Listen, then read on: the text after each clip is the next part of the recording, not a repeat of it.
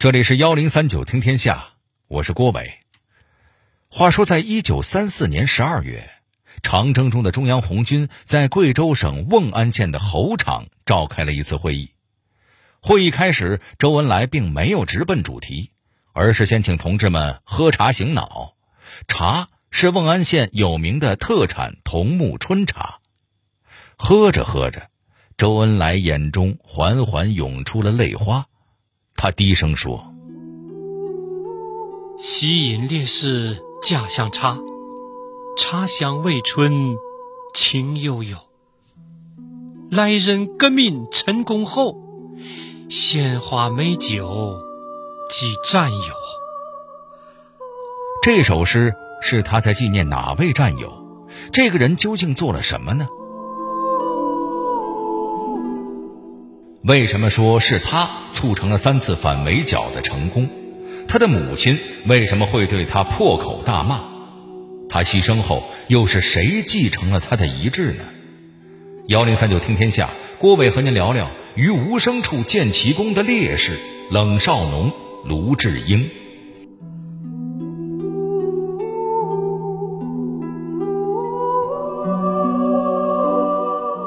周恩来纪念的人。名叫冷少农，他们喝的茶就是冷少农的母亲和遗孀托人送来的。冷少农原名冷兆龙，是贵州大山里走出来的红色特工。他到底做出了多大的贡献呢？这么和您说吧，没有他的情报，就没有共产党的三次反围剿的成功。关于他的故事，咱们今天就跳过他青年时代读书奋进、投笔从戎的过程，直接快进到他的潜伏生涯吧。话说，在一九二七年的秋天，刚从黄埔军校毕业不久的冷少农来到了南京，他手里提着一挂腊肉，出现在了何应钦的办公室。何应钦是谁呀？他是冷少农的老乡。也是他在黄埔军校的教官，更是国民党军政部的部长。这个人脸上和善，实际上却是个狠人。他出卖上级毫不犹豫，屠杀共产党员也毫不手软。人送外号“笑面虎”。见到旧日的学生，笑面虎一如既往的笑脸相迎。何应钦给冷少农安排了个抄抄写写的工作，让他当秘书，还把他提成了上尉。对于这一工作，冷少农满意至极。虽然何应钦把冷少农放在了自己身边，但对冷少农的猜疑是一点儿没少，因为他知道周恩来和冷少农的关系很好，就怀疑他是共产党的特务。有一次，何应钦趁着冷少农放松警惕，装作随意的问他：“小冷啊。”你当时怎么没去投奔周恩来呀？怎么这么有眼光，就看上我这儿了？嗨，当时打仗，军队七零八落的，也不知道东南西北，我就只想着回家。这个回答姑且把何应钦糊弄了过去。不过说起来，冷少农和周恩来之间的情分真是不浅。在黄埔军校的时候，他的顶头上司正是周恩来。正是在周恩来的影响之下，冷少农成为了一名共产党员，在刚刚建立的中央特科里经受了严格的训练，潜伏到了何应钦的身边。何应钦自然也不会因为含含糊糊的一句话就打消对冷少农的怀疑。为了监视冷少农，何应钦还特意在他身边安排了一位女特务。但机警的冷少农还是一次次的化险为夷，通过考验。成功立足之后，冷少农就和同志们开始着手建立地下联络站，源源不断的送出情报。凭借着师生关系，何应钦对冷少农也是越来越信任。一九二九年，蒋介石要派人去打桂系的军阀，何应钦被任命为总参谋长，冷少农自然也得跟着去。在打仗的过程里，冷少农就偷偷的给红军传递消息，让红军们趁着机会深入到工厂、学校里做动员工作，吸纳新的革命力量。第二年，蒋介石当上了大总统，准备开始围剿红军。蒋介石把何应钦升成了军政部长兼剿匪总指挥，冷少农也水涨船高，成了何应钦身边的红人儿。第一次反围剿之前，冷少农提前想办法弄来了准确的情报，并且通过地下联络站送到了毛泽东手里，让他们有针对性的做出反击战略。很快，国民党十八师师长被活捉，第一次围剿也宣告失败。心情大好的毛泽东还特意写了一首《渔家傲》，反第一次围剿，表达自己的雄心。又过了一年多，不甘心失败的国民党反动派卷土重来，何应钦依旧担任剿匪总司令。这一次，他做了周全的布置，决定稳扎稳打，步步为营。然而，他不知道的是。在他出兵之前，他的作战计划、兵力部署、行动时间等等，就已经摆在了毛泽东、朱德等红军领导人的案头。结果可想而知，何应钦再一次被打得丢盔卸甲，损失三万人后，灰溜溜地撤退。毛主席再次心情大好，写下《渔家傲》，反第二次围剿。接连两次围剿失败。蒋介石决定亲自上阵。一九三一年六月，蒋介石亲自到南昌坐镇指挥，还把何应钦任命为前线总指挥。这一回，虽然敌人的兵力是红军的好几十倍，但有冷少农传来的准确情报，战斗一打响，红一方面主力军便在敌军空隙中穿插过去，跳出包围圈，接连取得战斗的胜利。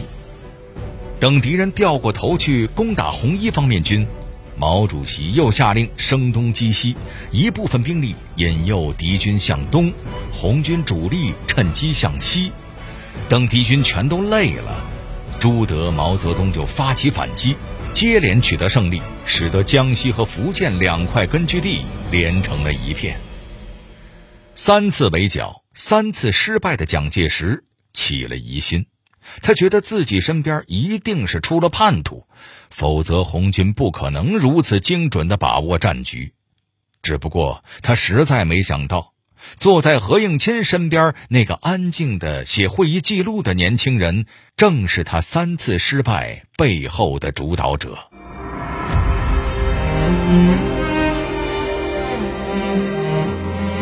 在静默无声的潜伏中。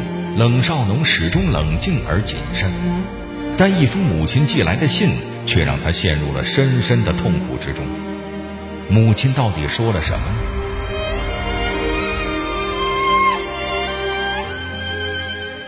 自从1925年离开家去黄埔军校读书，除了偶尔给家里寄些钱财之外，冷少农就从没回过家。在南京的工作稳定下来之后，为了不让家人太过担心。他还给母亲寄去了几张自己工作时的照片，没想到老母亲却因此起了怀疑。他看到儿子衣冠楚楚的坐在办公大楼里，再联想儿子好几年一点音信都没有，就觉得他肯定是飞黄腾达了，不打算要家里的老妈妈了。他甚至怀疑儿子在外面纳了妾，说不定啊还偷偷的生了私生子。母亲的脑洞是越开越大，越想越生气，直接写了一封信去指责他。大概的意思就是说，他是不忠不孝、忘恩负义的东西。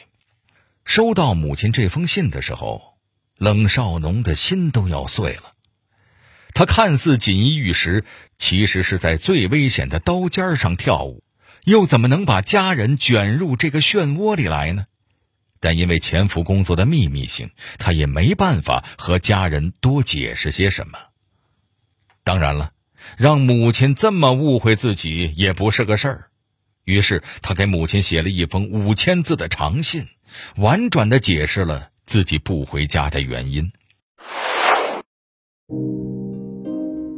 您老人家和家庭中一切人过去和现在的苦痛，我都是知道的。但是无论怎样的苦，总不会比那些挑台的、讨田耕种的、讨饭的痛苦。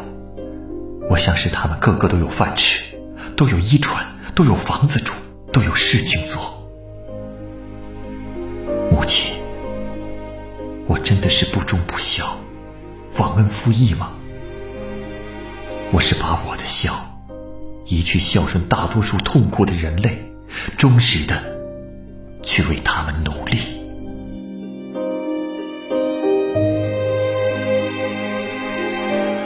然而，冷少农没有想到，这封信就是他留给母亲的最后一点东西了。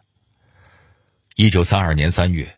由于叛徒出卖，我党地下组织遭到严重破坏，许多同志被捕，惨遭杀害。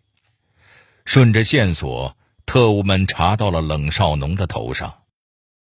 当得知冷少农是南京地下党军事情报工作的负责人时，何应钦的脸色有多难看，可想而知。因为害怕何应钦恼羞成怒，竟然没人敢给冷少农求情。当然，这个时候的冷少农也根本不需要谁来求情，他早将生死置之度外，他挂念的只有家中的妻儿老小。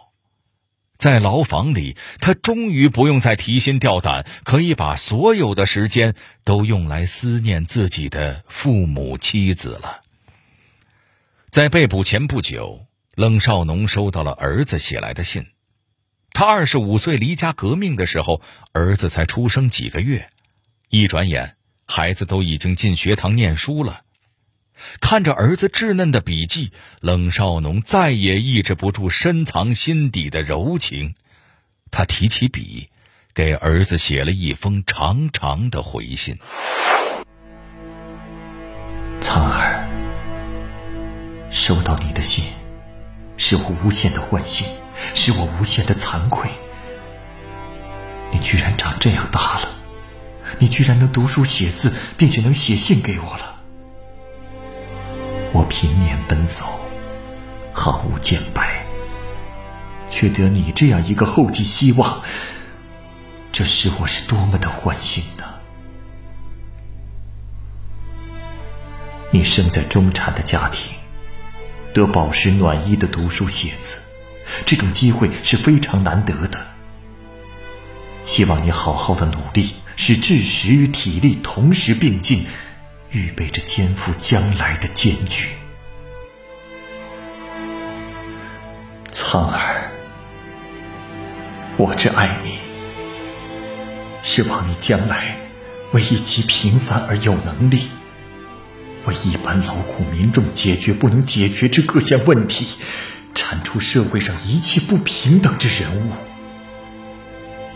苍儿，社会之星光在照耀着你，希望你猛进，苍儿。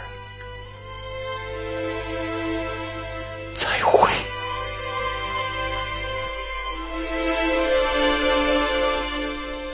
一九三二年六月，年仅三十二岁的冷少农高唱着国际歌，被押出了牢房，在雨花台惨遭杀害。给儿子的第一封回信，也成为了他的绝笔。冷少农的牺牲让同志们痛心疾首，在他牺牲后很长一段时间，他的家人都不知道。周恩来派人去看望的时候，冷少农的老母亲因为思念儿子，眼睛几乎哭瞎，精神也有些恍惚。为了不刺激老人，同志们也没有说出实情。直到冷少农牺牲十二年之后，他的家人才知道真相。没多久，由于悲伤过度，冷少农的母亲也离开了人世。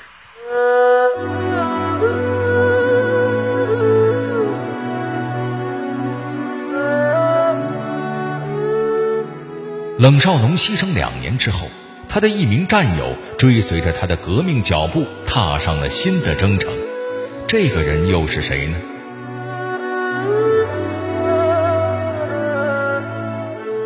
要讲这个人，咱们得先从共产党一次漂亮的反围剿开始说起。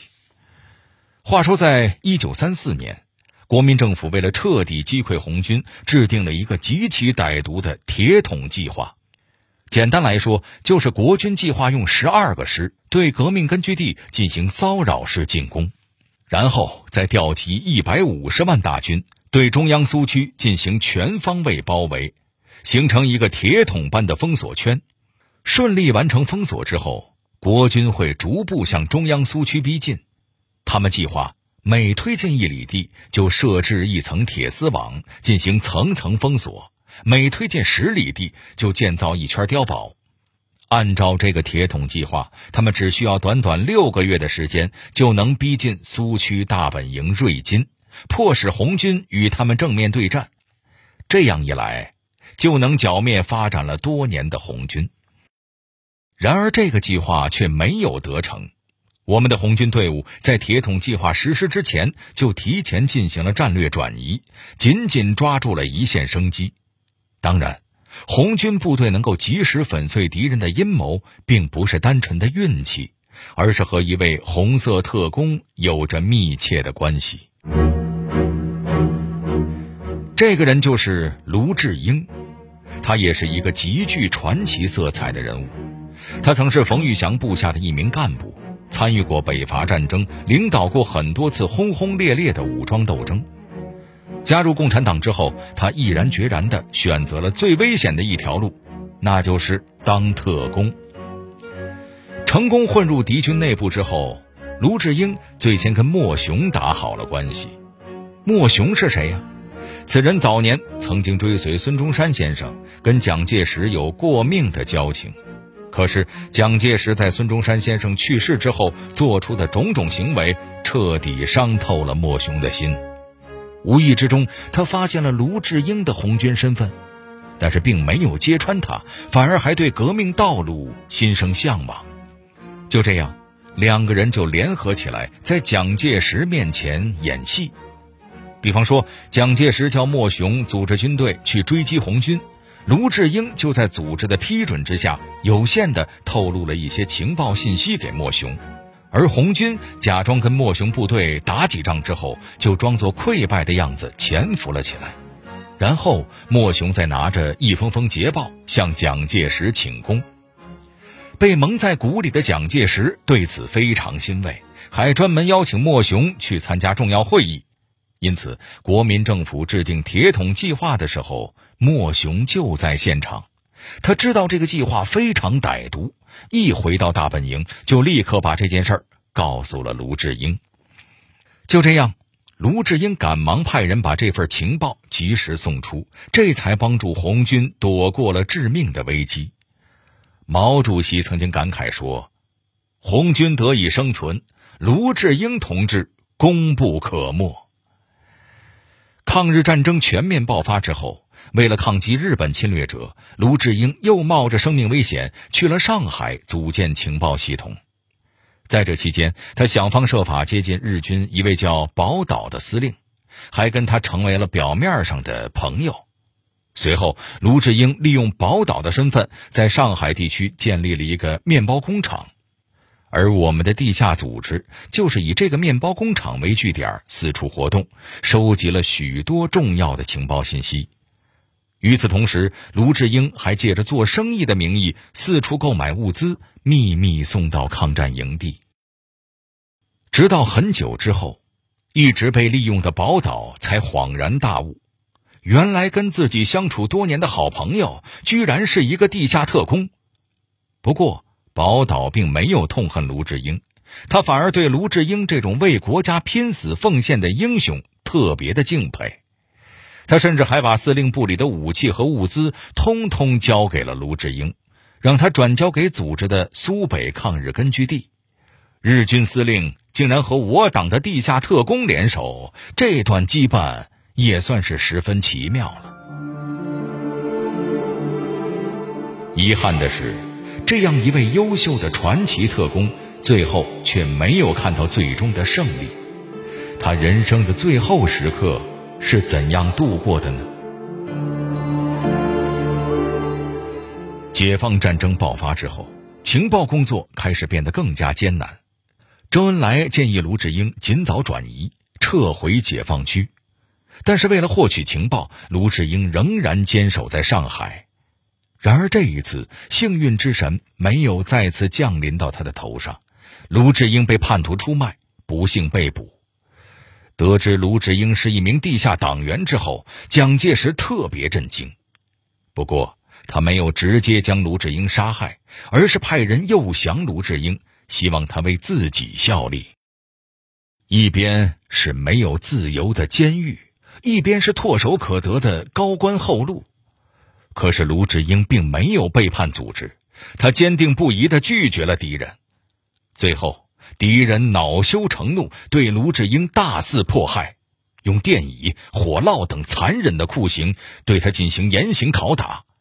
但无论是威逼还是利诱，卢志英都绝不屈服。在一九四八年十二月的一个深夜，国军突然除去了卢志英的镣铐，说要提审他。早已看透套路的卢志英明白，自己今晚是凶多吉少了。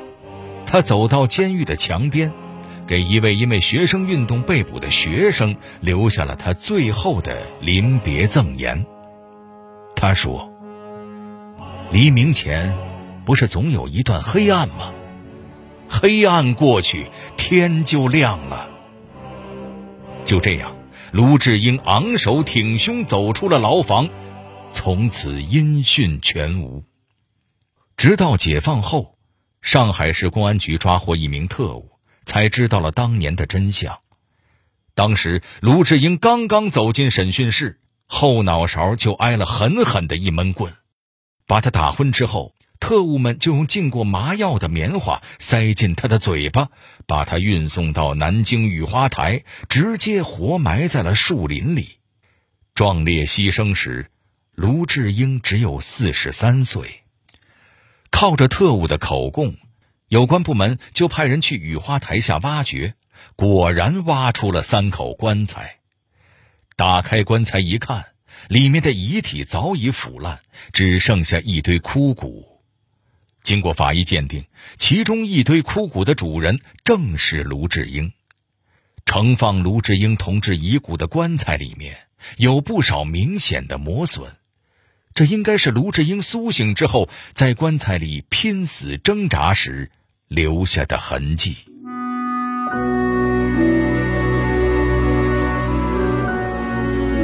当年，在卢志英刚被捕不久的时候，妻子曾经来监狱中探望过他。敌人不准二人见面，只从狱中送出一件卢志英交给他的衣服。回家之后，妻子发现。衣领子里缝着皱巴巴的纸，上面写满了革命诗句，背面写着八个字：“胜利在望，死而无怨。”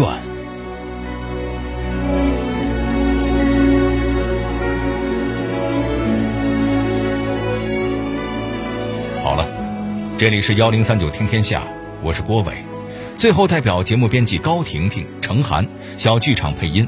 韩建强、陈光、张帆，感谢您的收听。